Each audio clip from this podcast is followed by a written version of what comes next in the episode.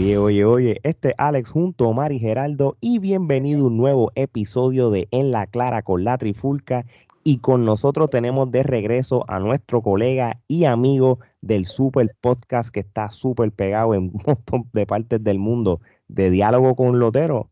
¿Quién más? Luis Otero. Un aplauso. Bienvenido, bienvenido, ¿cómo estás? Nuevamente tenemos los aplausos aquí, tranquilo. No, siempre pasarla cabrón con ustedes, ustedes son los duros de verdad. Y agradecido nuevamente por, por, por invitarme. Eh, bueno, muchachos, de verdad, me siento bien honrado que nuevamente me, me, me, traigan de vuelta. No, no, papi, el honor es de nosotros, tú no sabes, de verdad que, que las puertas siempre están abiertas para ti y más cuando los temas son de lucha libre como este que tenemos que hablar, que es este tema que, que empezamos, yo creo que WWE empezó el, el, en julio mal, mano. ¿Por qué? Porque este es el tema trending para empezar el mes de julio. La WWE se fue al garete o a lo loco con sus top 50 tag teams de la historia. O mal, este, yo creo que este tema va a despertar muchas pasiones, a menos que la gente tenga la gringola de, del, del PG era de la WWE ahora mismo. Este, pero para hacer el cuento largo corto, eh, este chart de los 50 tag teams viene porque el WWE Network o Peacock tiene esta serie que era de cinco episodios, este, que los hosts era Brisango, que ya no están en la WWE, que irónico. Una gran pareja, excelente pareja para llevar este tema. Exacto, pero ya no existen, tú sabes. Fíjate, ellos no disimularon y hubieran esperado que se acabara esto y entonces lo sacabas después porque ahora la gente, adiós, pero tú no lo sacaste y lo sigues poniendo en contenido de WWE. Anyway. Y no le pagan eh, comisiones por ese contenido. Para nada. Era lo más grande como no Regalía, regalía, mejor dicho. Sí. O sea, salen y no hay regalías para ellos, pero. Ay, Dios mío. Pues mira, muchachos, esto es lo que pasa. En el último episodio, entonces, pues que sale va, lo, la lista oficial ya hasta el número uno, del de 50 al número uno. Y para las sorpresas de muchos, porque pusieron al New Day como el número uno en la historia de la WWE. Porque vamos a hacer. Me hasta los oídos, no, no. Es que, que, que ¿cómo diablo tú metes a New Day como sí, sí. la mejor pareja cuando. ¿Quién hizo esa lista? Niños de 6 años. Gerardo, ¿cuál es tu teoría? Es, eso ocurre, yo creo que, y, y Gerardo va a dar la teoría de él, pero yo lo que te digo es que eso ocurre cuando tú estás influenciado, cuando tú te metes ácido o alguna sustancia controlada, porque yo creo que hay que estar bien, bien loco y, y no en sus cinco sentidos para hacer una loquera como la que acabo, acabamos de ver esta semana por la Sí, mano, de verdad que sí, Gerardo.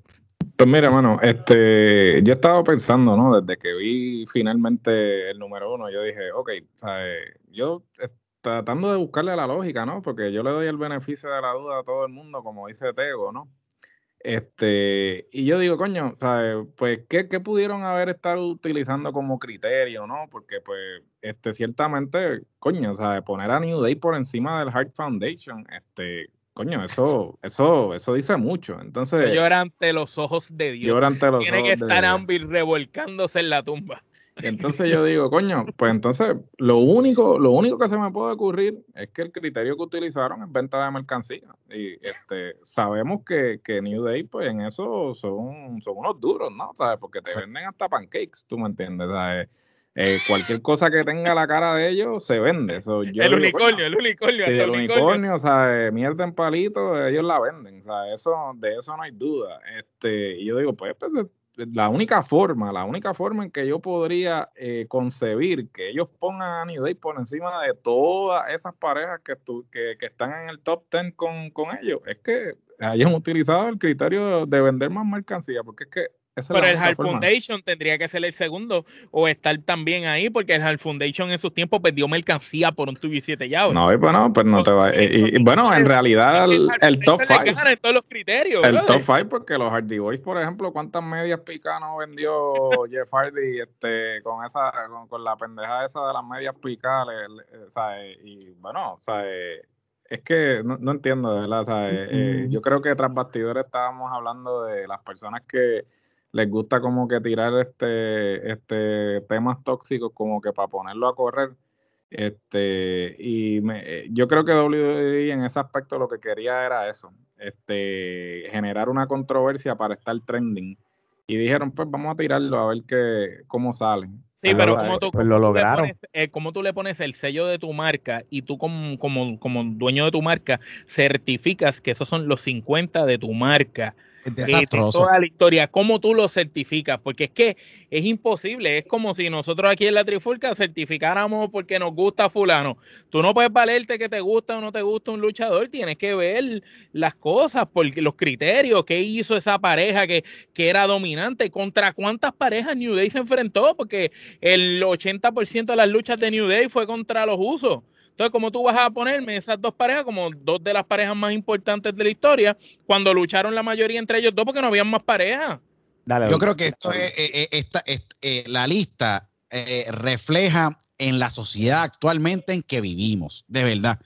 Eh, re- refleja exactamente en que vivimos en una, en una generación donde la verdad o los factores no tienen nada que ver, sino es básicamente si no se hace la movida a niveles políticos para satisfacer una masa allá afuera y nuestros stockholders y poder obviamente darle lo que eh, a ellos les gustan, los stockholders, obviamente merchandising y todo lo demás, pero es un reflejo de lo irrelevante que esta generación se ha convertido a niveles de que si la luz es azul, es azul. No puedes decirme que es gris. ¿Qué pasa? Si tienes en esta misma situación, tú pones a New Day, perfecto, son unos merchandise kings, fine. Pero a niveles de factores, ¿dónde están los Brothers of Destruction, que fueron tremenda pareja? Los Road Warriors. O sea, tú tienes la Hard Foundation, claramente Geraldo y Omar están, están on Los the money on British that. Bulldogs, los British Los British- Bulldogs. tú tienes, los, tienes los British Bulldogs. Tú sabes, tú tienes un sinnúmero de otras parejas que de verdad. Ujú. Edge y solamente- Christian, los Hardy y los Dolly, las tres. Sí, es, es fuerte porque si tú pones a ver, ok, mencionaron a los briscos, fine, ok, los briscos fueron relevantes, ¿me entiendes? Hace años y años y años atrás, pero tú tienes, no está, tú sabes, DX, tú sabes, Edge y Christian, como tú muy bien dices, eh, APA, sí están ahí, pero son, están bien abajo en la lista que tú dices, el que hizo esa lista, por mi madre que tuvo que haber nacido en 1995, no tuvo, se perdió años de buena lucha libre y está El, solamente... el- el que hizo esa lista es del 2000 para acá. Porque alguien que, que tenga más sí. del 2000 y obligado que esa lista se la dieron y le dijeron tienes que incluirme a esta gente. Ponme a los briscos, a los freebirds, ponme a esa gente por ahí. Obligado, todo eso fue lo que le dijeron. Eh, lo hablamos previamente en el episodio que, que- que salió acá de, de- de Diálogo con Lijotero, es que es bias, todo básicamente tiene una agenda, todo hay algo, hay, hay políticas detrás y esto es lo que pasa, esto arruina y le da más poder, como todos estamos de acuerdo aquí los cuatro, en que la escena independiente va a ser el organismo que va a salvar posiblemente esta industria a largo plazo, porque hoy votaron más gente de la WWE. Nick Khan allí está cortando cheques y que mira, bye bye, que no, que o sea, bye bye, nos vemos, no vuelvan más acá. Sin importarle el talento de la gente.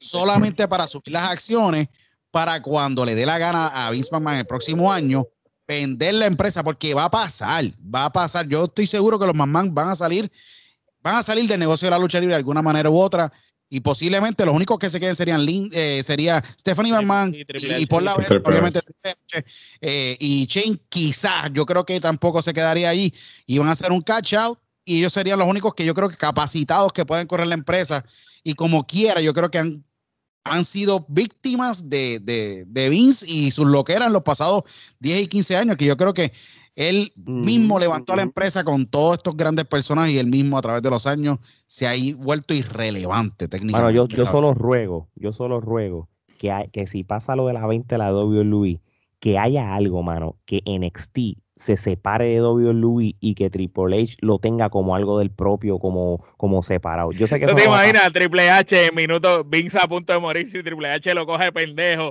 Firma aquí, que si esto, y ah, yo soy el dueño de NXT. No, no, y, y- y yo creo que va a suceder porque eh, inclusive, o sea, Triple H es un tipo bien diplomático, ¿no? Ciertamente, pues él sabe, él sabe cómo eh, decir las cosas entre líneas, ¿no? Porque ya en muchas ocasiones, pues le han preguntado sobre la relación que él tiene con Vince y pues él, pues, ha sido diplomático, pero entre líneas ha querido decir que, y, y inclusive lo dijo hace poco con el manejo del talento de NXT que lo suben al main roster, que él, pues, está completamente disgustado porque realmente todo el talento que ha subido NXT al main roster, eh, eh, con sus excepciones de obviamente de Shield y, la Four Horsewoman y, y excepciones a la regla que claramente. Las muchachas pues es porque no había más nadie, porque, no había más nadie en ese momento. este, todo, eh, todo el talento que ha subido de NXT al main roster lo han jodido, o sea, literal, o no, no han tenido, no le han dado la oportunidad, no han sabido explotar el, el, talento que claramente tienen, porque lo vimos en NXT y entonces, pues, Triple H como que está, está eh, inclusive eh, se muestra en la movida de traer a Samoa Joe de vuelta porque eso fue una decisión unilateral. O sea, eso fue una decisión que a Samoa Joe lo votó Nick Khan y él lo llamó porque lo dijo Samoa Joe los otros días en, el podcast. O sea, dijo, mira, o sea, Triple H lo llamó a él directamente y le dijo, mira, yo te voy a traer de vuelta. O sea, eso, Esto fue una decisión unilateral. Triple H, no, me imagino que no consultó con nadie. Esto fue como que, ok, yo me, voy a dar a la tarea de traer a este hombre de vuelta. ¿Tú te acuerdas cuando... el detalle interesante es que y lo más interesante de todo esto es que trae, trae a Samoa Joe y vende 2.8 millones de dólares en acciones de la WWE para desembolsarse más billetes, de verdad. que es lo interesante porque esto es lo cool. Ellos, los tres, el trío dinámico, Vince McMahon, eh, Stephanie McMahon y, y Paul Levesque, ¿me entiendes? El Triple H, Triple H se, se, hacen los aumentos ellos mismos. ¿Me entiendes? Claro. claro. La verdad, la, la, la, la, la, figura de Triple H en traer a Samoa Joe para atrás, yo, yo dije desde el principio, dije, esto, esto, yo estoy viendo mal porque está, estamos trayendo un tipo con una trayectoria independiente bien cañona. Y un tipo que va a traer un valor al roster bien cañón, que ha sido sumamente mal utilizado porque de verdad Samoa Joe ni en la sombra es ni en la sombra de lo que era en TNA.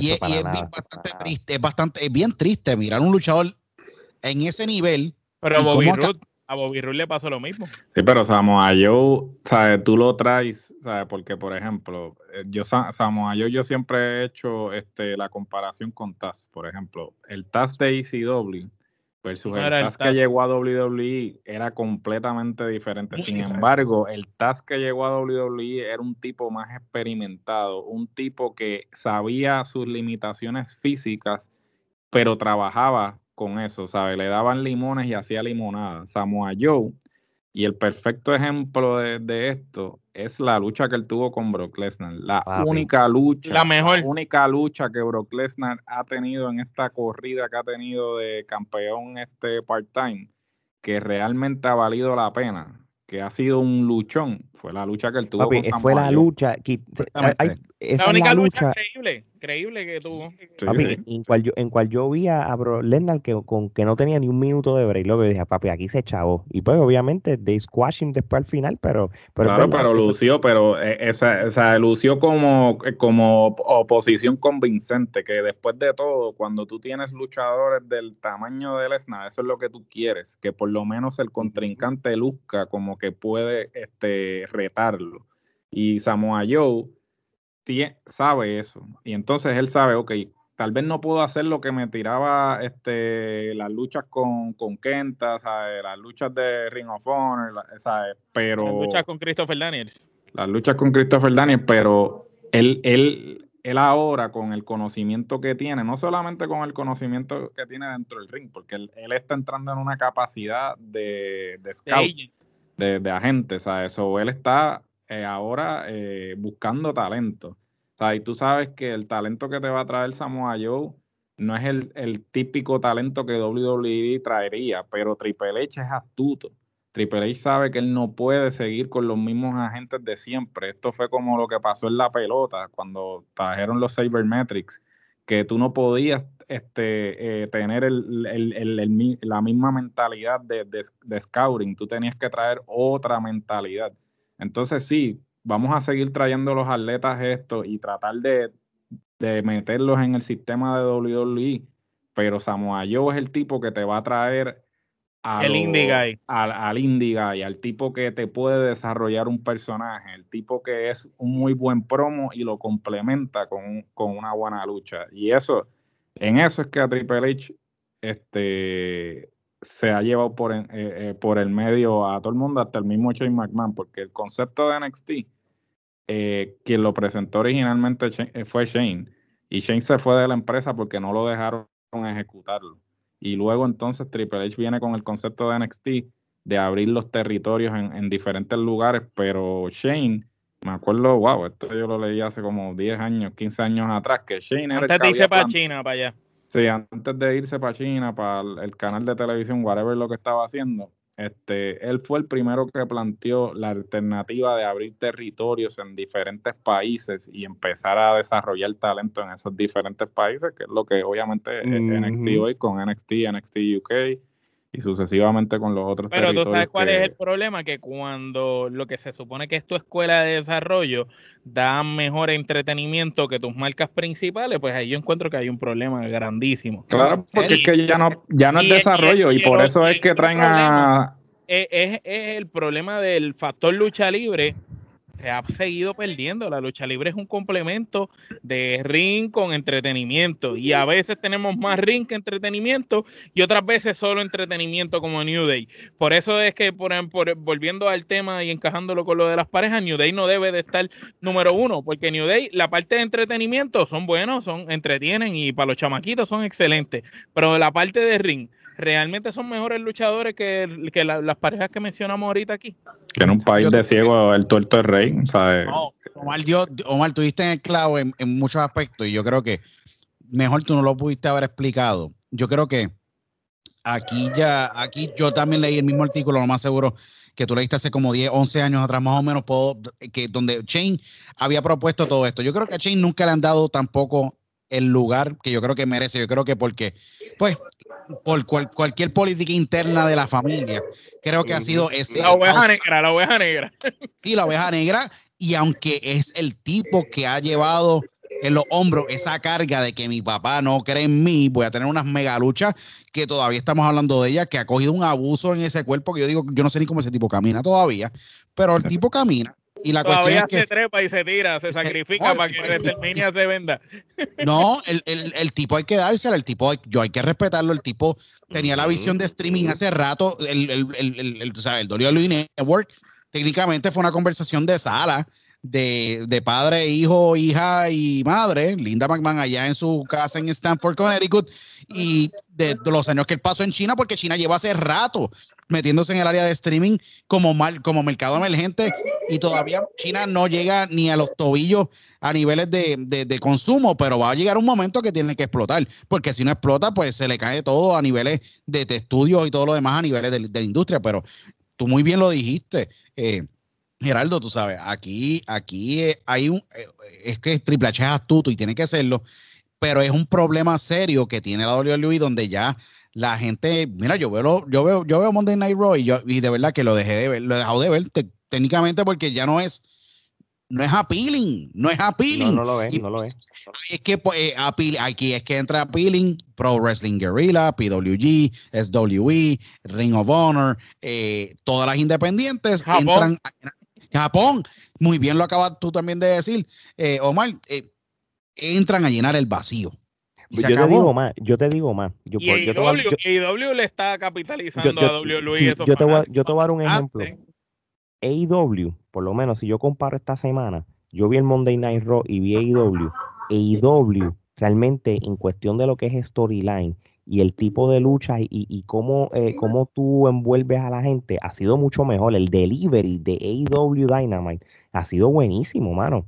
Y, y, y es algo que, AEW te combina las luchas con la historia. Sí, y es muy bueno porque una de las mejores backs, uno de los mejores backstage segments que yo he podido ver en años y no me había entretenido por años fue cuando de MJF tenía a su grupo sentado allá en backstage donde abren la puerta de baño y está o sea, Chris Jericho con todo este grupo bien brutal. brutal. Esa fue tremendo segmento backstage que yo creo que demuestra mucho que hay, una, hay un nivel de, creatividad y de que ahí no hay ego ahí mira, aquí hay que levantar esta empresa porque no hay break, tenemos que levantarla. Eh, y, los egos básicamente están fuera de la puerta porque they check that on the door. ¿Qué pasa? WWE se trabaja con mucho ego y todo el mundo anda con estas cápsulas, ¿me entiendes? Que no se atreven a entrar a la oficina de Vince, entregarle una, una, una, tú sabes, unas ideas a él. Y te lo digo porque he tenido la conversación con, con ex luchadores de WWE, personas que trabajan allí en la oficina, que conozco cercana, y me dicen, mira, no es fácil tú proponer algo aquí en la mesa cuando el 51% de la empresa, el dueño es Vince, y él tiene el poder ejecutivo y el poder... Tiene el veto, sí. de poder de- decir sí o no y se acabó. Bendito. Es que la- realidad es que él dice- Ambrose lo dijo Él cuando dice se sí o no. Ahí lo ah, sabes a que- decir los otros días, lo de los libretos. Mira, lo más funny es que Vince McMahon iba para el, el PC, el Performance Center esta semana. Hace años atrás era un halago para el luchador. Ahora, ahora están preocupados porque cuando lo suban al roster, lo próximo es el despido, mano. ¿Tú te acuerdas que Sí, antes no, decían?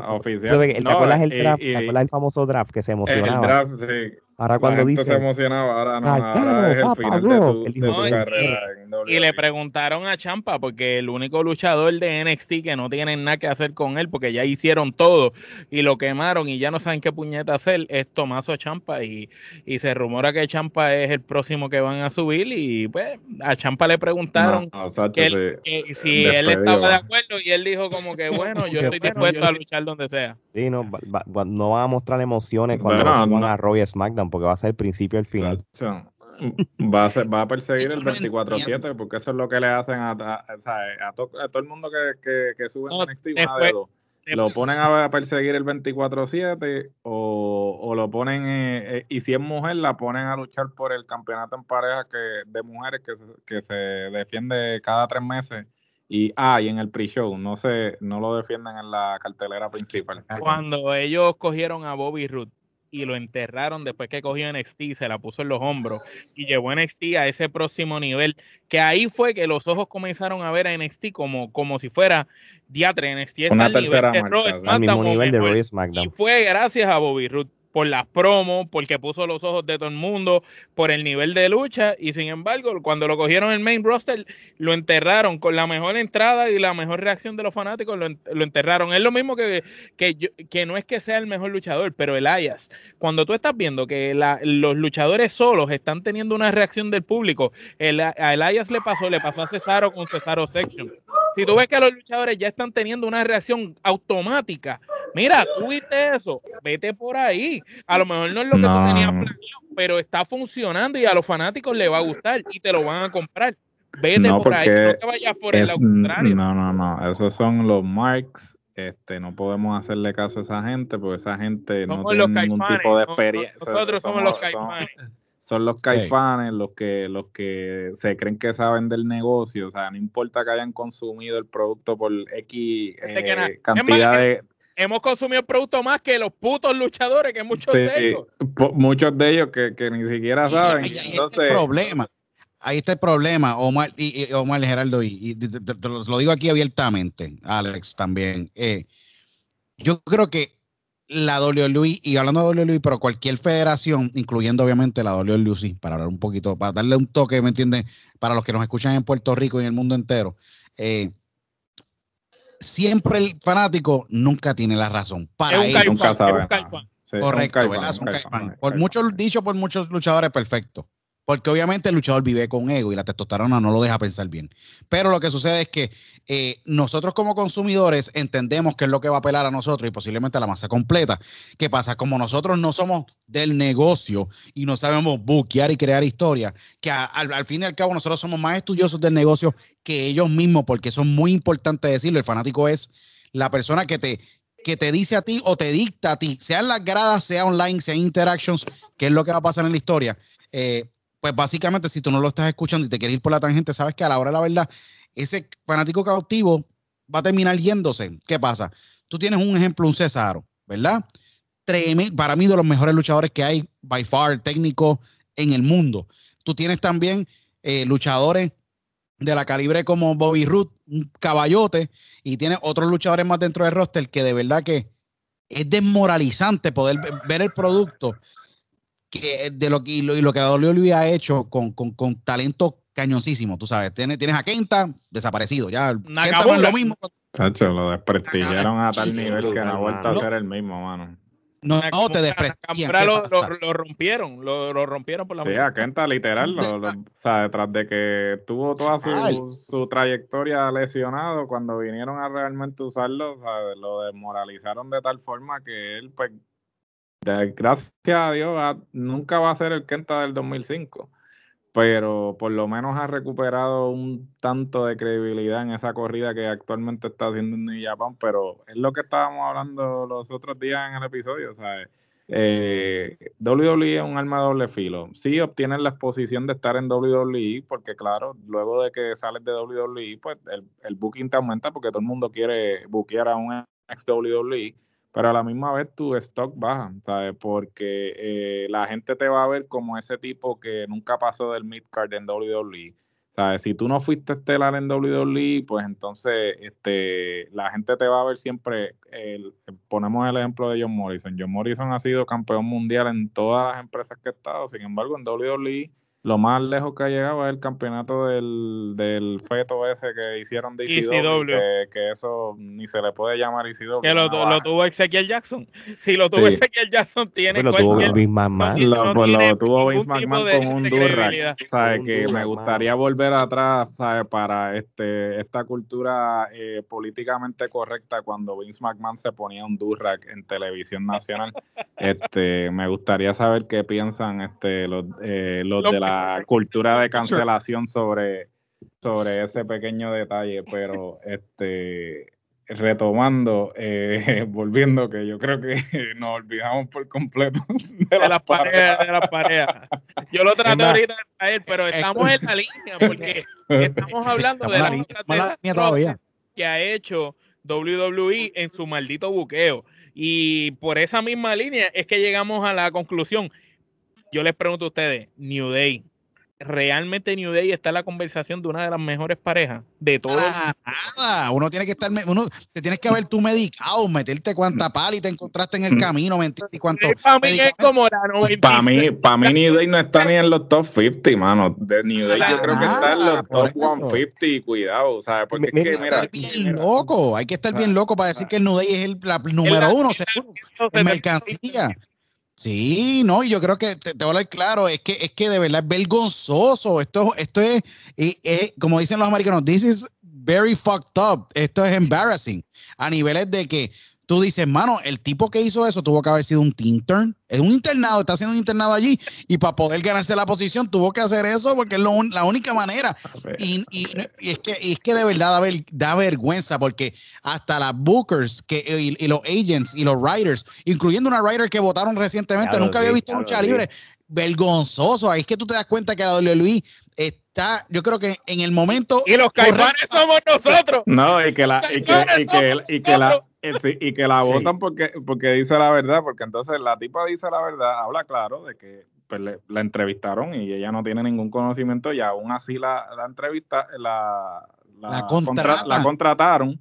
Y entonces cuando ella dice la verdad en un podcast, la terminan votando como que ah, no, porque es que el problema no es el problema es que lo, dijiste. Los hizo ver como unos estúpidos. Es, que son unos estúpidos, porque entonces uno es el caifán, porque si uno fuera a, a, solicitar esa, esa plaza, si uno dice que es fanático de lucha libre, probablemente ni te contratan, porque van a decir, ah, este es un este es un caifán, este se va a creer que sabe del negocio, no, necesitamos a alguien que no consume el producto para que entonces, ¿sabes?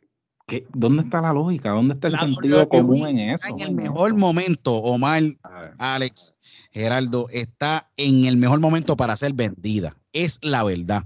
Tienen que, y por eso es que están votando a medio mundo, porque es que, ¿sabes? Tú este, estás maximizando activos. ¿Sabes? Tú estás, eh, como dicen en, en perfecto castellano, trimming the fat.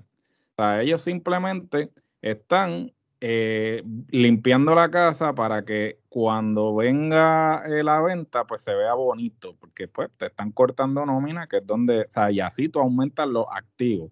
da, la casualidad que Triple H, eh, Vince y Stephanie actualmente están siendo investigados porque precisamente han estado vendiendo una cantidad significativa de acciones.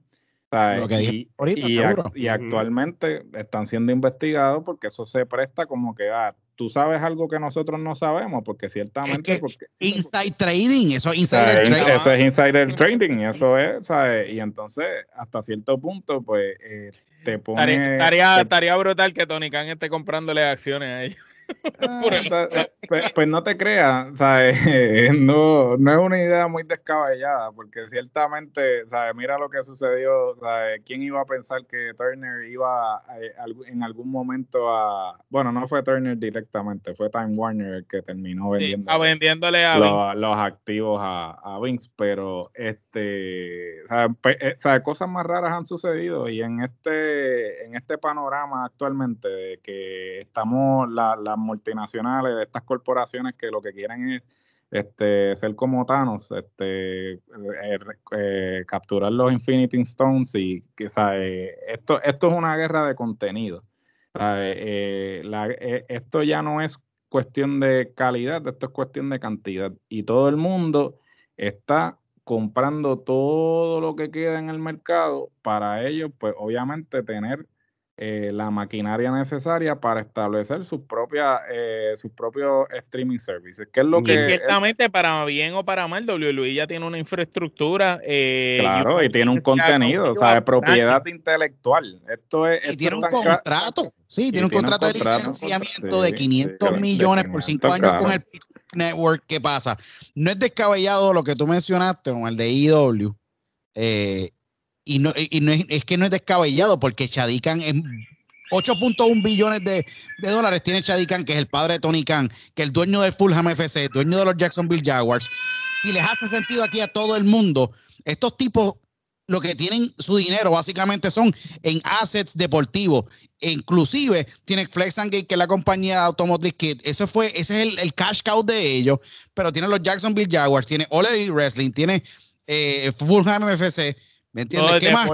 Todo es deporte. ¿Qué más te falta? Te falta simplemente coger y financiar un poco más esa billetera y poder comprar que los activos de WWE a mí no me parece nada descabellado. Es más, me parece interesante que posiblemente, pues, quién sabe si New Japan está ahí también detrás que quieren comprar para poder entrar a Estados Unidos y capitalizar lo que ellos llevan tantos años queriendo hacer. Puede ser también. O sea, aquí hay. Sí, porque Buchi, Buchi, Road ahora está también adquiriendo, porque Buchi Road, este, que es la compañía que, que, actualmente tiene a New Japan, este, adquirió a Stardom hace poco. ¿Y quién te dice a ti que dicen, ok, ¿qué necesitamos para expandir? Pues, porque esto es cuestión de, esto es propiedad intelectual. ¿sabes? Eh, tú quieres una marca que esté establecida, que tú no necesitas Reconocida. Hacer, este, eh, mucho trabajo en lo que respecta. Tú lo que tienes que es financiarla y ella corre sola. Esto fue lo que hizo Disney cuando adquirió Marvel, cuando adquirió Pixar, cuando adquirió Lucasfilm, que eran ya marcas reconocidas y ellos simplemente abrieron la cartera y dijeron, ok, nosotros vamos a recuperar esta inversión tres o cuatro veces. Y ya, pues, ciertamente las tres ya han, ellos han recuperado la inversión mil veces, porque ciertamente han generado mucho más de lo que le costaron. Inclusive Lucasfilm, que le, to que le costó que 5 billones, una cosa así, cuando se lo compraron a Lucas, y ya han sacado siete veces eso, cuidado. Uno que seguramente no va a comprar el WWE es Víctor Jovica. Ese te eh, sabemos, este, las empanadillas no le van a dar. Probablemente este, e, él, tiene acciones en la Kikwet y le dice, oh, te, pago, te pago miti miti, te pago en efectivo parte y, te, y en acciones de Kikwet y con, no. Con caja vacía. con caja vacía ni, ni, don, don Felipe Mangual, que en paz descanse, recientemente el de la Kikwet, yo creo que no permitiría yo que allí, por eso es que eso compra las Titan. yo creo. las peores, las peores de las peores, Bueno, bueno, para digo, no, quiero, yo, yo, no quiero defender a, los, a Titán, ¿verdad? pero los, los, tostones de pana están a otro nivel, loco. No, no, la, la, mira, anuncio no pagado, pero los taquitos de pollo también son buenos. mala mía, pero. Pero, vamos a ser realistas. Las empanadillas eran las peores.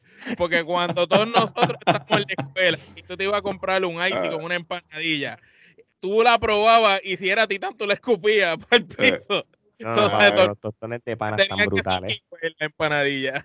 Ah, Qué duro, diablo. El comentario, el comentario de Alex se lleva una carcajada, mira. Ahí, está. Mira, Ale, volviendo al tema, di, di, mencionanos los 10 primeros lugares que ellos pusieron en esa lista. Pero papi, este es, este es sencillo, hermano. Este es el top 10 del 10 al 1. Tienes a los British Bulldogs como 10. Tienes a los Brothers of Destruction 9. Los New Age a los 8. Los Usos 7. los Legend of Doom 6. los Dolly 5, Edge Christian 4, Hard Foundation 3, Hardy Boys 2 y como saben ustedes, pues el New Day 1.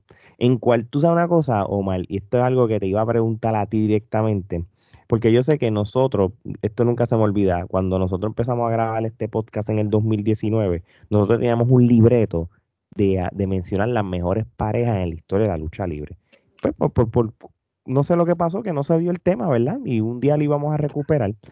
Yo lo que encuentro curioso de esto es que la WWE no son zánganos. Ellos en un momento dado, en uno de los segmentos, ellos hacen mención, vamos a llamarle una mención honorífica a otras parejas que estaban fuera de la WWE, como los Outsiders, Doom, los Pitbulls, los Call of, Sting Alex Luger, Freebirds, Sabu, los Rock and Roll Express, los Midnight Express, los Hollywood Blonde, Ricky Steamboat y Jane y Jay Youngblood, los Harlem Heat, R. Anderson y Tully Blanchard, ¿verdad? Entonces tú vienes y ellos te los mencionan. ellos, no son zánganos. Ellos te los quieren mencionar porque ellos saben que si esos nombres no están mencionados de una manera u otra, va a contraer, va a contraer más controversia de lo esos que ya nombres, Esos nombres son, están ahí peleándose por esas primeras 15 posiciones, los que tú mencionaste. y los usos definitivamente no deben de estar ahí. Por eso, y a lo que yo vengo, a lo que yo vengo con esto es Omar y Gerardo y Luis, que que si nosotros, si esto hubiera sido un programa de las mejores parejas en la historia, sin importar la empresa, yo te, yo te, voy a decirles dar el top 20 y va a ser posiblemente 90% diferente a lo que estamos viendo ahora, ¿entiendes? Y, y esa es la parte que, que, que, pero como quiera, aún hablándome de parejas de WWE, mira, parejas que estuvieron por poco tiempo, pero crearon más impacto que la mayoría de las parejas. Cesaro y Sheamus, DIY, que era Galgano con Champa en pareja, American Alpha cuando estuvieron en pareja. Son parejas que no estuvieron mucho tiempo y en el poco tiempo que estuvieron crearon mejor impacto y, y realmente eran más legítimos. FTR, que ellos eran de Revival ahí.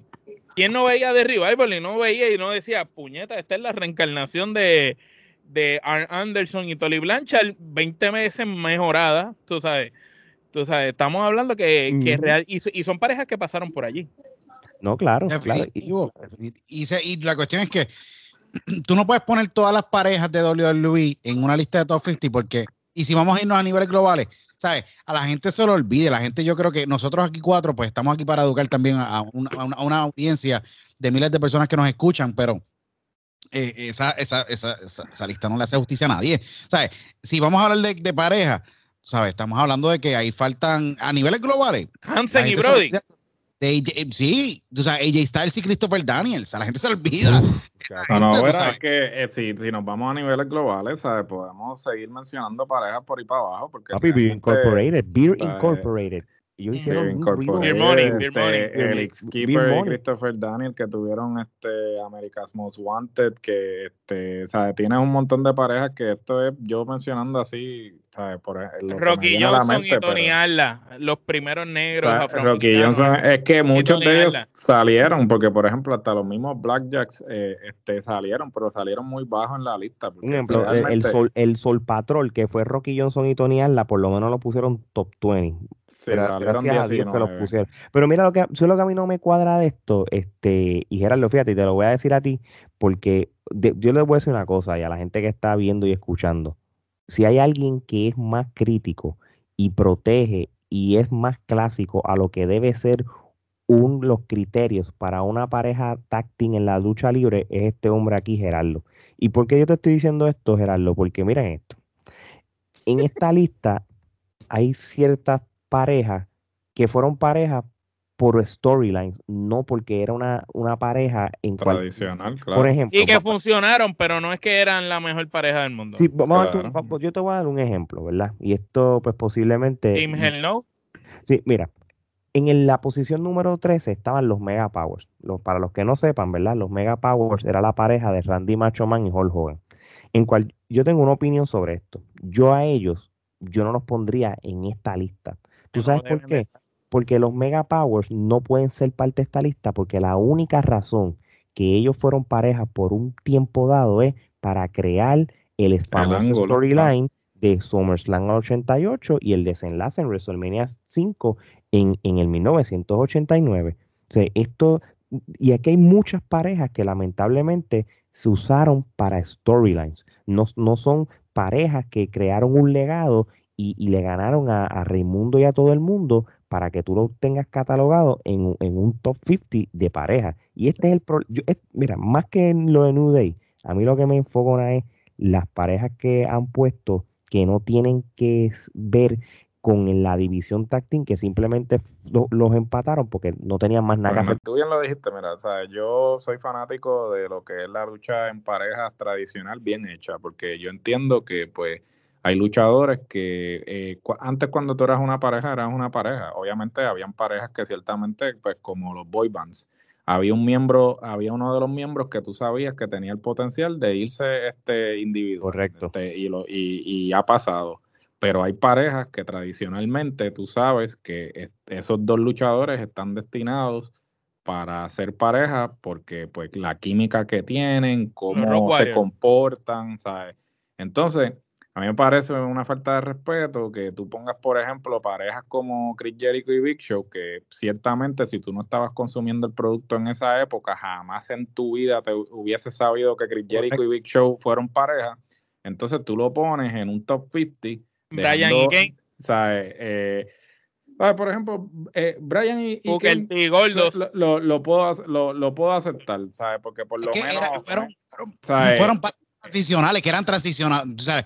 Eran parejas para transicionar a un storyline. Claro, por un storyline. Entonces tú, tú le quitas, y, y esto, WWE, desafortunadamente, eh, digamos que la última vez que realmente le dieron cierto respeto a la división en pareja fue cuando tuvieron pues el Lightning in a Bottle, que fue el TLC este, de los Dolly Edge y, este, los Hardys, que obviamente eso fue lo que de alguna forma u otra trajo a, la división en parejas del abismo, porque sabemos que pues en los 90 la división en parejas pues este, se fue a pique.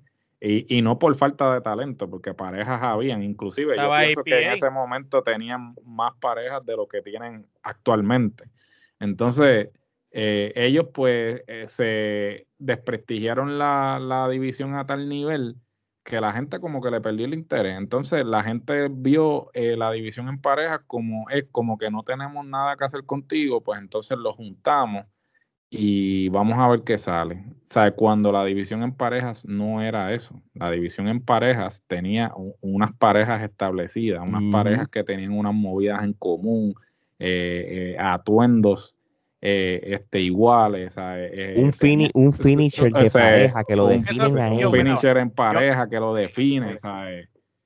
Entonces. A mí me dio mucho. y, perdona que te interrumpa, Gerardo. A mí, inclusive, y tú, y tú hablándolo claramente a mí hasta me sorprendió mucho que hay parejas ahí que no se merecen ni estar en esa lista. Y un ejemplo, tú tienes, tú tienes ah, un ejemplo, vamos a poner algo así, vamos a hablar de títulos y toda la cuestión. Por ejemplo, no fueron la, pareja más exitosa a niveles mundiales en taquilla y todo lo demás, pero fueron los primeros en disputar fueron los Colons. Di Colons fueron. Claro, tienes toda la razón. Definitivo. Toda la razón. ¿Y qué pasa? A niveles de negocio, tú tienes la primera vez cuando hay dos títulos de dos marcas siendo cargados por los campeones en pareja. En un WrestleMania para colmo. No, correcto. Y no tan solo eso, sino que, o son trabajadores de ring que, que, o sea, que tienen tremendo pedigrí, trabajan el ring bien.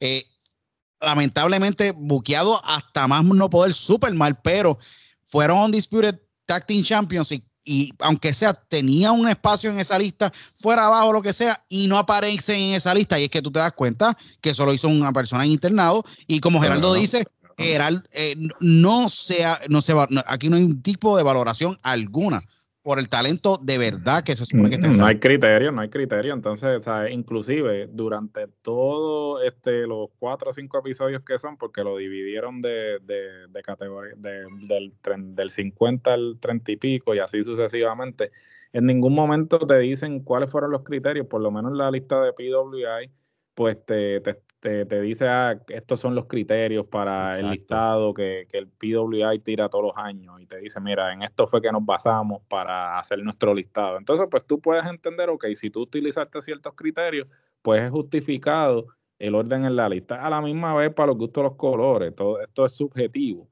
De la misma forma en que yo te puedo decir a ti que yo pondría el High Foundation número uno, hay gente que, que, le vale madre y no lo van a poner porque no los consumieron. O sea, eso ciertamente yo tampoco puedo decirle a alguien, un chamaquito que empezó a consumir la lucha de John Cena para acá, ¿sabes? Pero aunque tú no los hayas consumido, yo pienso que tú tienes que tener la responsabilidad. Ejemplo, nosotros no vimos luchando a todas estas parejas y ni a, ni a todos los Rock and Roll Express, ni todos, no los pudimos ver a todos.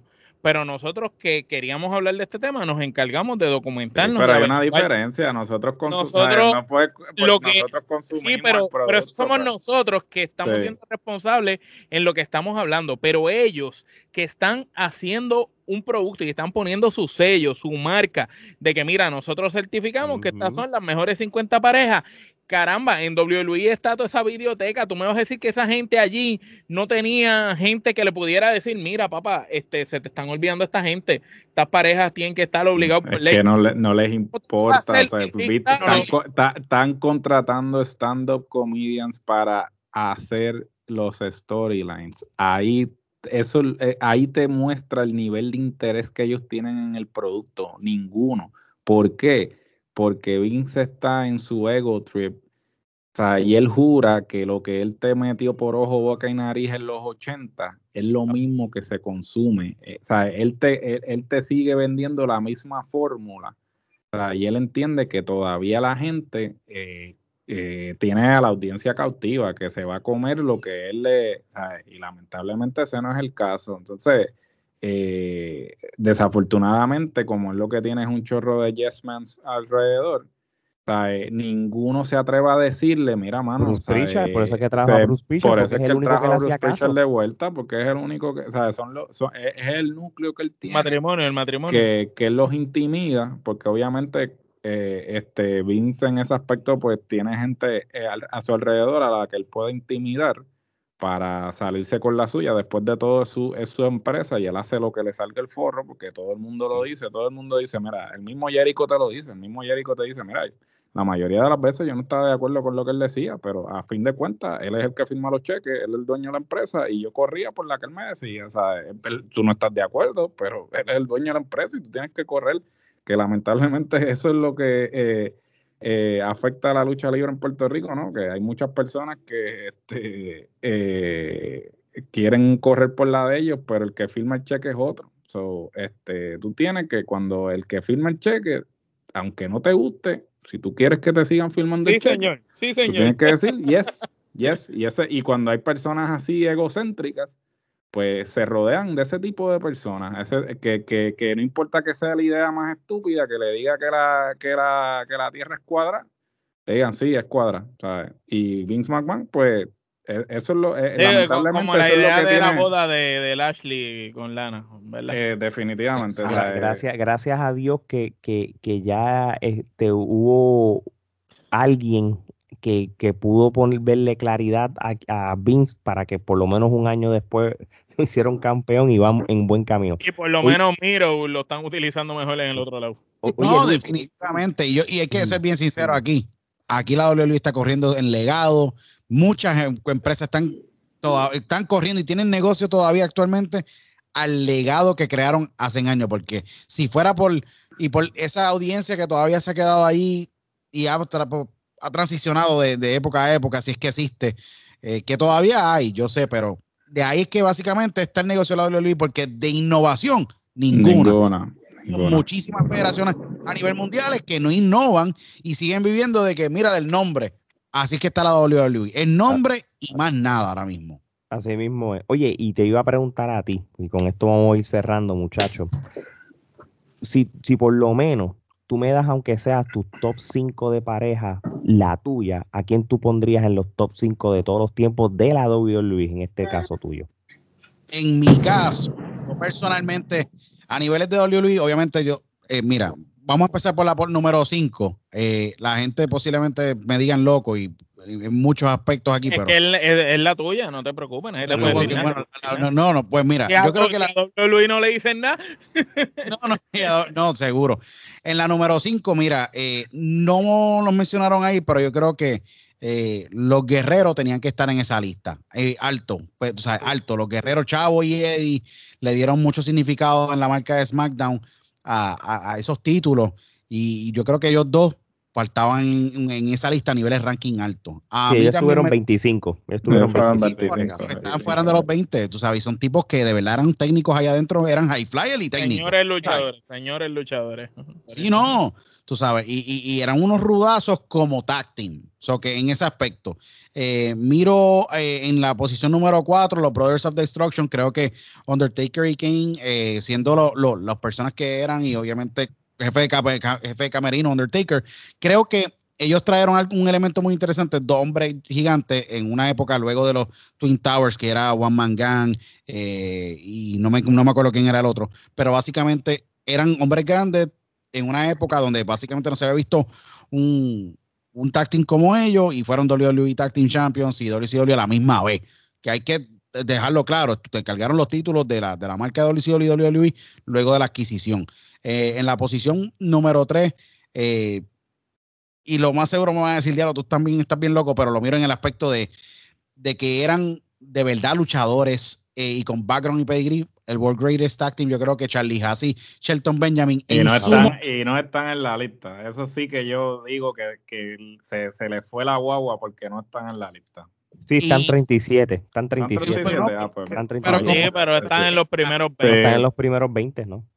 o sea, esos tipos eran los dos luchadores, tú sabes, Shelton Benjamin grabó en la Universidad de Minnesota, tú sabes, un tipo con, con tenían, tenían también un bagaje aéreo, tú sabes, defendieron los títulos en WrestleMania 20 en el Madison Square Garden, ganaron, eran unos tipos que trabajaban también el micrófono, o sea, tenían una química, los tipos eran cinco estrellas, ¿me entiendes? A niveles de técnica y habilidad dentro del matre, ¿sabes? No, para mí los números tres se lo pueden llevar ellos. Número dos, eh, la Rock and Sock Connection por la simple razón de que era un blend bien loco que jamás no hubiera ocurrido, ni hubiera básicamente. ¡La conexión de la media y la roca!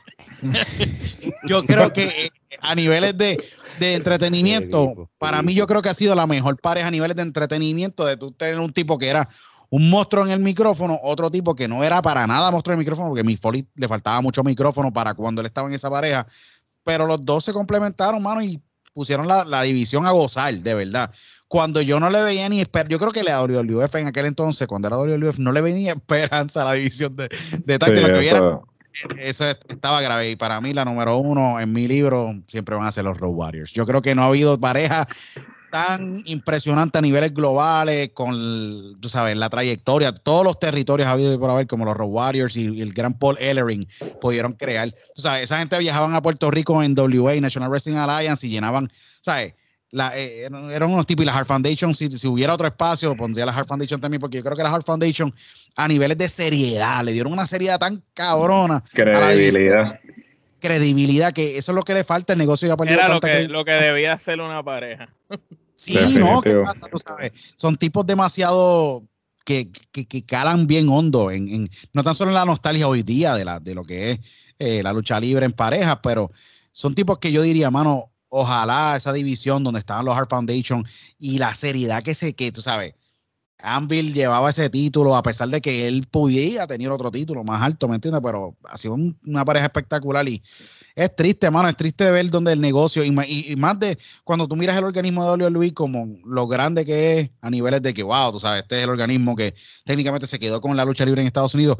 Yo creo que vamos a ver un resurgence tan salvaje de las independientes aquí que yo creo que la WWE o vende y sale y yo creo que posiblemente vamos a ver qué pasa si WWE vive en esa segunda vida, dependiendo de quién lo quiera, o termina enterrada como muchas corporaciones como los Buster, que tenían el, mercado, un ejemplo, en un momento y después lo pierden y vuelve otra vez.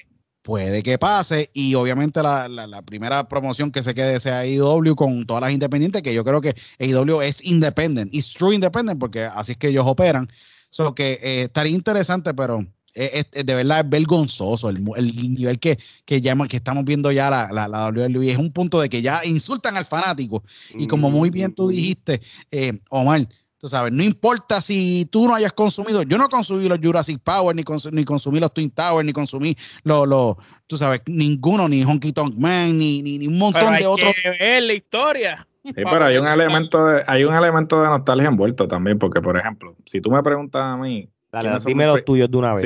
si, tú me, si tú me preguntas a mí mis primeros cinco, yo saco a New Day para el carajo y subo a los New Age Outlaws a los top five. ¿Por qué? Porque los New Age Outlaws son una pareja con la que yo crecí. Y entonces hasta el sol de hoy, o sea, yo escucho esa mierda del, oh, you didn't know. Y cuando me acuerdo como si fuera ayer, cuando estaba allí en, en, el Irán Beaton, y llegó Road Dogg y eso se quería caer, la montó ahí bien cabrón.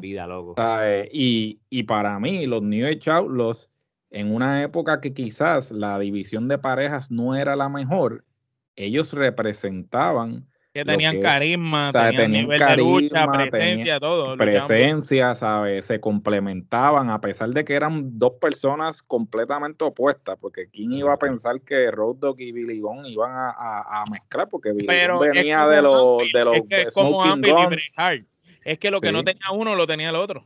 Por eso, y entonces, ¿sabes? Por ejemplo, yo te, te, pondría a los New Charlos este, en, el, en la posición número 5. Eh, y, y, aquí se la voy a dar a WWE. ¿Por qué? Porque los Dudley Boys, Edge y Christian, y los Hardys marcaron una época de lo que es la lucha en pareja en la WWE. Y si nos dejamos llevar por el criterio de que solamente estamos eh, utilizando parejas que este, se, se hicieron, se, hicieron en WWE o se desenvolvieron en WWE nada más, pues entonces yo creo que este, es correcto. Sin embargo, muevo al Heart Foundation para el número uno y entonces eh, eh, coincido con Luis en que los Road Warriors tienen que estar en ese top 5. yo pondría a pondría al Heart Foundation 1, los Road Warriors 2, este, los Hardys este, 3, Echi Christian, eh, espérate, no, mala mía. Pues yo saco a los Dolly y pongo a los New Age los este.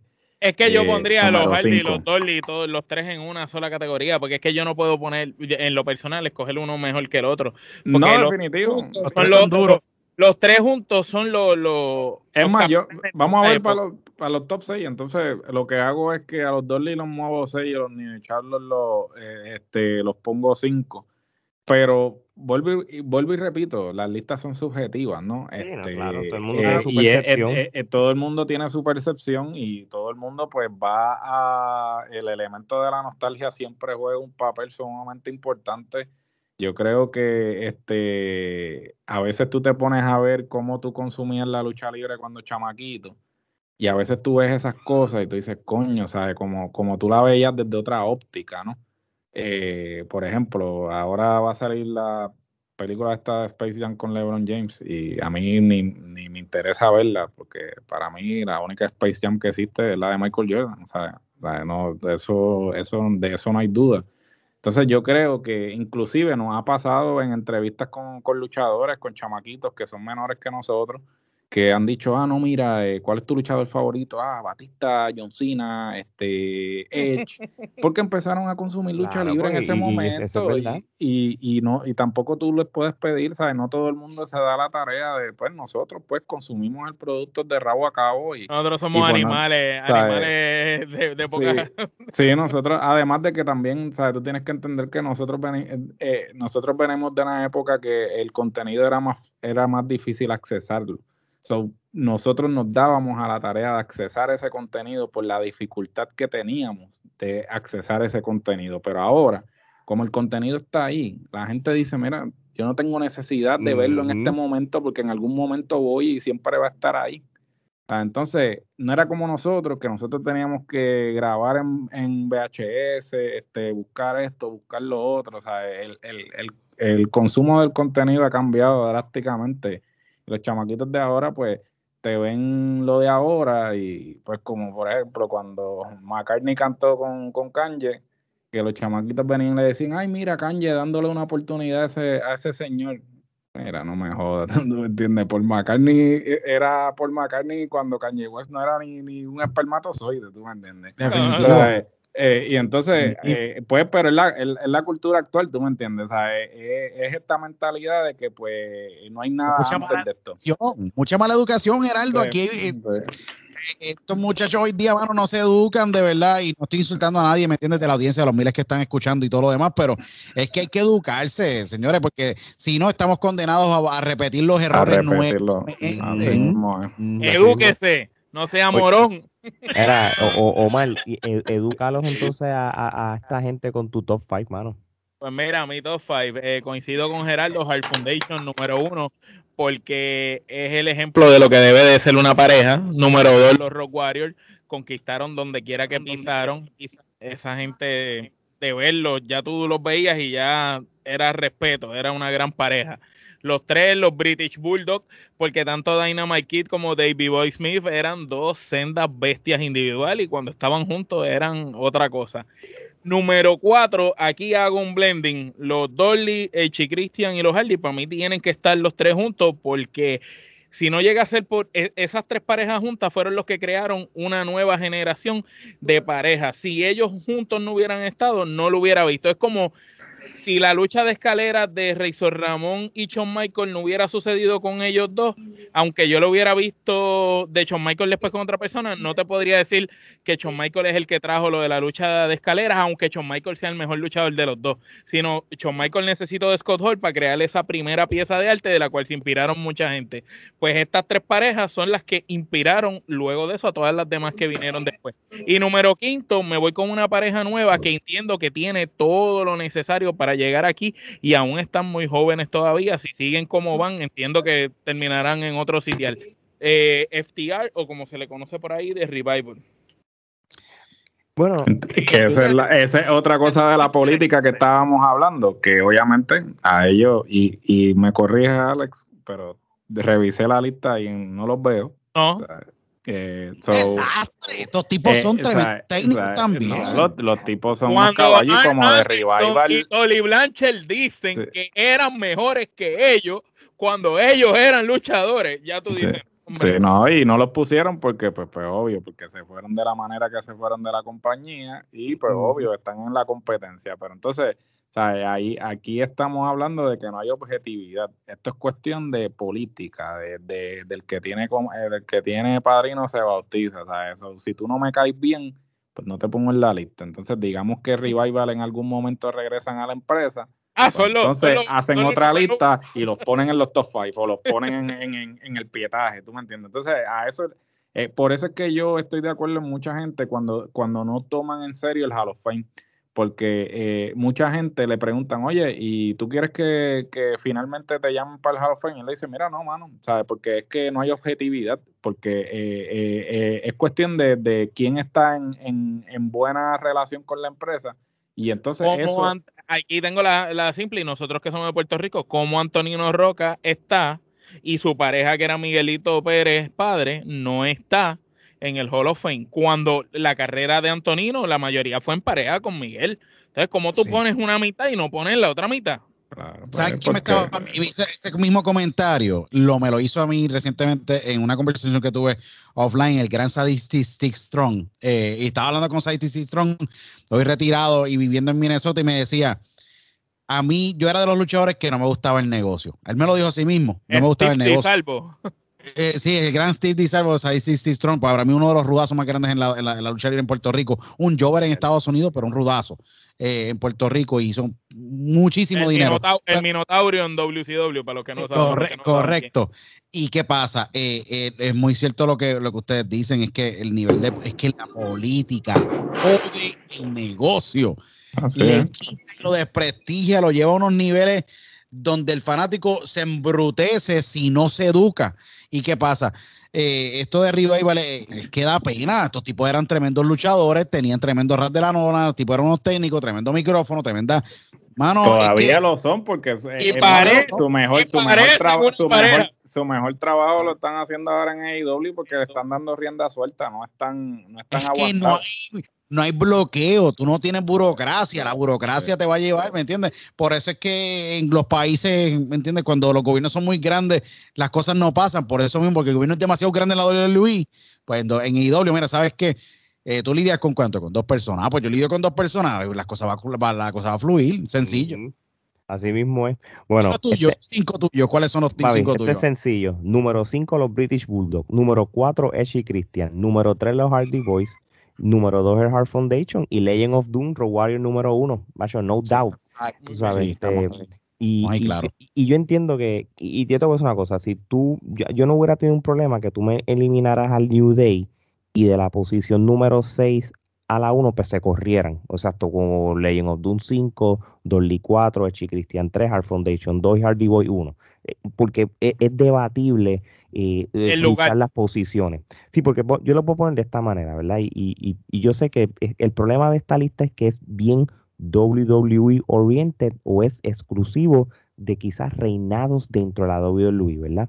Y porque si yo me dejo llevar por eso, Legend of Doom sí ganó el campeonato, pero no es que tuvo un, legado en, WWE. Pero entonces yo no lo estoy viendo de esta manera. Por eso es que a Legend of Doom este, los toque tener uno, porque el hype de los Road Warriors de haber arrasado en WA, WCW y en Japón. El mundo. Y, traerlo ya prácticamente. el mundo, loco. Mira lo que pasa. Por eso es que, por eso es que el Heart Foundation, a pesar de que fue una pareja que, que, es, que, es de, que fue nata de la WWE como tal en cuestión de títulos, pues, es, es la una de las pocas parejas que realmente este, tuvieron un legado de longevidad. ¿Entiendes? Y por eso es que es difícil que tú lo puedas sacar del top 3. Pero, por ejemplo, lo que son los Legend of Doom y lo que son los Hardy Boys tienen algo bien especial que, una persona que les dé ese eh, criterio y standing en el 2021 es algo simple. Ellos colectaron campeonatos alrededor del mundo. De los Hardy Boys, cuando ellos, este, después que se separaron y, hubo el gimmick este de, de Matt Hardy, del, del Broken el Broken Man, que de momento ellos se reúnen de nuevo, que ellos hacen el, el storyline que van por todas las indies y se ganan los títulos de Ring of Honor, se ganan los de TNA, se ganan Lucharon con los Lucha Brothers, lucharon con Santana y Ortiz, con, con todas esas parejas buenas de hoy en día. Mira, mira cómo, cómo Eso el comeback en, el comeback en WrestleMania para mí el número uno en la lista, el el pop más cabrón que yo he escuchado en mi, Yo estuve ahí. El pop más cabrón fue cuando Jeff Hardy yo, eh, yo, veo ese, yo puedo ver ese, ese, ese, ese comeback 10 veces y los goosebumps es una cosa fuera contra. A mí se me paran los pelos. Yo estuve ahí, loco. Yo estuve ahí y eso fue una cosa brutal. Que aquello vengo con los Hardy Boys. Eh, yo, yo los Hardy Boys, yo, yo también los puedo poner número uno. El uno y el dos entre los Road Warriors y los Hardy Boys es bastante debatible porque tienen similitudes en, en cuando ellos ganaron campeonato en diferentes eh, empresas. Lo que pasa es que, obviamente, si nos vamos en feudo y, y la calidad de parejas que luchó los Roguarios era una pareja ridícula que, que, que jamás los y nunca. Samoan ellos lucharon con lo mejor que había en la industria, Tony Arla y Rocky Johnson. Por eso te digo que para no, igual, ahí faltó Doom, ahí estaba, mira, Butch Reed y Ron Simmons, faltaron ahí. Los Minnesota Wrecking Crew, que eso era Ole y Arn Anderson. Ahí faltó también Kobashi y Misawa a niveles globales. O sea, estamos hablando de que ahí faltaron un montón, mira, los, los Valiant. Eric. Sí, lo pon Eric, o sea, Johnny Valiant y Jimmy Valiant, ¿me entiendes? Hay un o sea, estamos hablando de los John, el John sí, y los, los, Valiant, los Valiant Brothers por lo menos los pusieron en la lista, que ellos estuvieron en número 12, por lo menos fueron decentes. Gracias a Dios los pusieron en número 12 porque yo creía que lo, lo iban a olvidar. Y ahí faltó Ricky Steamboat. Sí, ahí faltó Escobar y Kevin Nash. Sí, lo, no, que, los pusieron en mención honorífica, sí, que como dijo Alex, que lo mencionó. Por favor, eso es lo que está. Pero los Hardy Boys, cuando, cuando a mí me convencieron que pueden ser número uno, número dos, es que esa misma semana de WrestleMania, que ya habían ganado todos esos títulos, que pierden el día antes en el ladder match contra los Young Bucks, en el Ring of Honor, el evento ese que hubo el, el sábado antes, que van a WWE y, y, y, y concluyen eh, eh, ese, ese gimmick de ellos de recolectar títulos, ganando el título de la WWE en pareja, yo creo que mm, ya con eso tú sellaste de que ellos son los mejores en la historia junto a los Road Warriors, punto. Contra quién, mira, que vamos, y esto, esto es algo que, yo quiero decir. Realmente, los, eh, los, los New Day que los pusieron número uno, y esto hay que ser realista, Yo no tengo nada en contra de ellos. Ellos son buenos entretenidos. o sea, ellos entretienen bien a la gente. Son buenos Son- entertainment. Pero-. Pero vamos a ser realistas. Quitando a los usos, realmente, ¿con quién ellos tuvieron feudo? ¿Sé por qué yo les pregunto esto? Mira, Porque- dañaron un foto con los Bloyen Brothers cuando los Bloyen Brothers eran mejor pareja que en paz descanse Brody Lee y Eric Rowan. Eh, Eric Rowan y Brody Lee juntos eran como los Bloyen Brothers. Ganaron, les ganaron a ellos y después ellos le ganaron para atrás, pero realmente, eh, papá, Eric Rowan y Brody Lee le dieron clases a ellos. Se Eh, veían ellos, hubieran, ellos, ellos, ellos hubieran, eh, hubieran, ellos hubieran sido la versión moderna de, los de los Brothers of de Destruction King y lo, of lo cagaron. Claro. Esa pero- era pero- la idea, pero le cagaron el personaje metiendo los Es que el, el gimmick, el gimmick estaba bien, mierda, eso de los martillos. Ellos Pero tú lo definitivamente- veías luchar y tú decías, Sí, diablo. no, claro, ¿sabes? Pero eh, de- el gimmick los cagó, ¿sabes? Si ellos lo hubiesen dejado simplemente como Luke y Eric, ¿sabes? Como que el mismo gimmick que tenían con el Wyatt Family, ellos hubiesen corrido No, bien. y la araña pelúa, esa Ah, también había que sacarla para el Sí, carajo. También, ¿no? Sí, porque es que la mierda esa, de verdad que, de verdad que cuando tú te pones a ver, eh, tú dices, mano, a la verdad que hay gente que, que aman el negocio, porque cuando a ti te dicen que tú hagas esa mierda para después terminar en nada, porque muchos de estos, estos storylines terminan en nada. O sea, eh, el pobre Alistair Black los otros días cuando estaba en el podcast de, de René, que dice, mira, mano, ¿sabes? yo invertí todo este tiempo en esto, en estos viñetes y toda la mierda para que me, me llamaran y me dijeran que, que, que me nada. botaron para el carajo, ¿tú me entiendes? Entonces, tú, ¿sabes? tú tienes que amar el negocio cuando tú inviertes tanto esfuerzo, tanto tiempo en algo, para que después te digan, ah, no, mano, se, nos arrepentimos, no, no Es que vamos es a correr, no vamos a correr con eso, ¿tú me entiendes? Y es como Geraldo, es ya, que, eh, ya, En, en esa línea, un ejemplo, si vamos a hablar aquí de tipos que le han hecho perder el tiempo, mira, you know, vamos a hablar, vamos a hablar, Damian Sandow, caballo, ese Ya. tipo Ya, El dieron- mejor Ese entretenimiento. es el mejor, El, entretenimiento. El gran- haciendo mucho con poco, mi hermano. Ah, bueno, el, el gran idol Steven en la escuela allí en Puerto Rico, ¿qué pasa?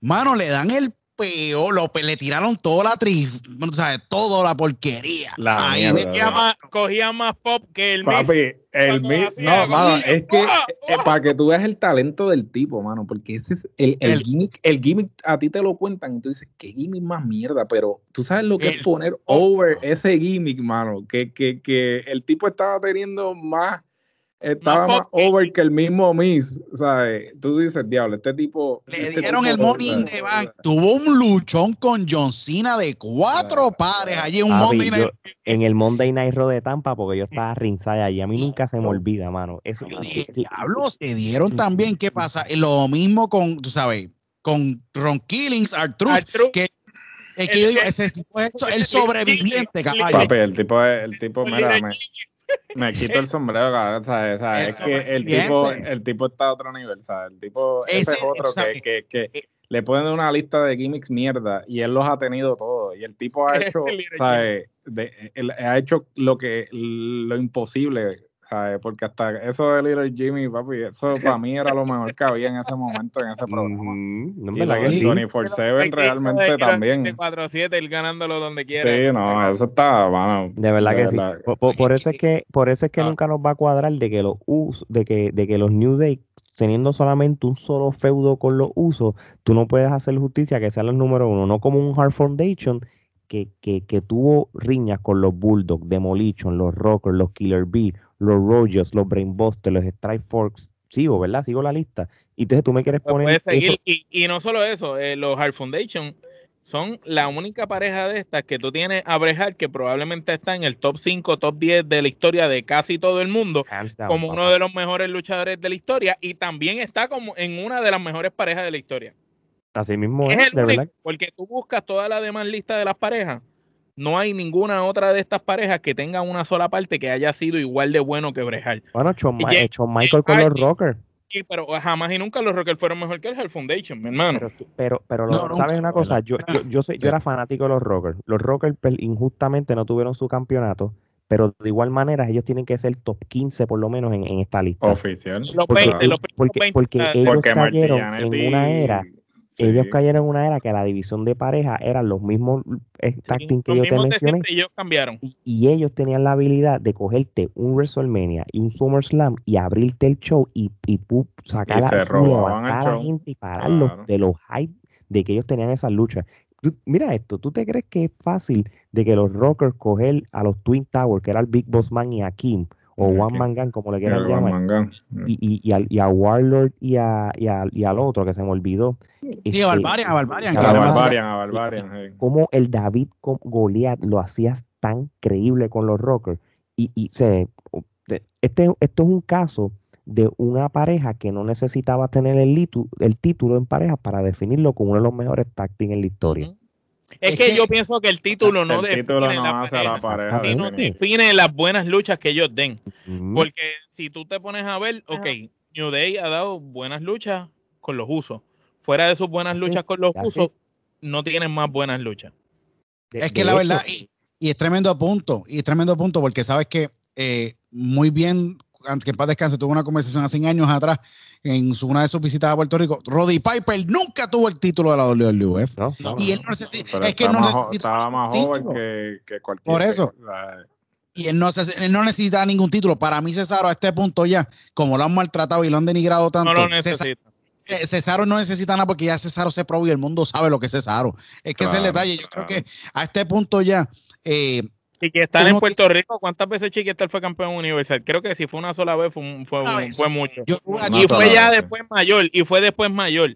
Y sin embargo, Sí. Chiquistar siempre ha estado en la conversación de los mejores luchadores de la historia en Puerto Rico. Sí, porque es que el título y- no hace, el, el título, el, al contrario. Ted DiBiase, o sea, mira eh, Ted DiBiase. mira DiBiase, DiBiase. Y Ted DiBiase es un. o sea, y el problema es también que si lo vemos en términos de cómo se veía la lucha libre antes, o sea, estos luchadores todos eran grandes en sus respectivos territorios y cuando van a nivel nacional, pues pasan a, a- a hacer lo que WWE considera un mid-card, porque como ellos tenían a Hogan en, en el pedestal, pues esto, ¿sabe? Pero Hogan no sería Hogan si no tuviera a los DiBiase de la vida, si no tuviera a los Iron Chick de la vida, si no tuviera a, a, a los A los Koloff, Koloff, a, Sergeant Slaughters, a todos estos tipos que...